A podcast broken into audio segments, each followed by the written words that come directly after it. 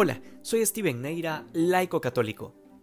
Uno de los grandes detalles que fue causa de ruptura entre el judaísmo y el cristianismo es la radical propuesta de Jesucristo de una salvación universal, porque atentaba directamente contra el espíritu nacionalista del pueblo de Israel, que a pesar de haber desconocido al Mesías, seguían creyéndose predestinados a la salvación sencillamente por ser hijos de Abraham este carácter universal de la salvación tiene varias implicaciones, y entre ellas la intención clara de Jesucristo de proponer un mensaje universal, en otras palabras, una verdad absoluta que no comparte espacio con otras religiones o con otros credos.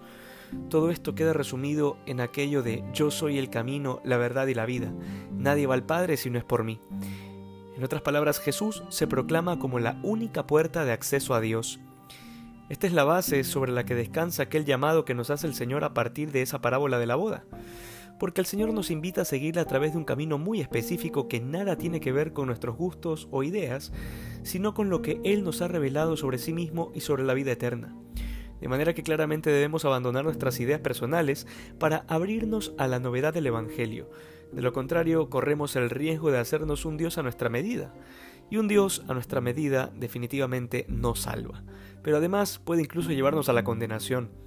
Finalmente, ese traje de fiesta que debemos vestir para el día de la boda no es otro que la vestimenta de la caridad, sin la cual nadie puede entrar al cielo. La caridad es la llave que nos abre la vida eterna, es la virtud que habrá de subsistir y trascender después de la muerte y para siempre. Que hoy seamos más santos que ayer. Dios te bendiga.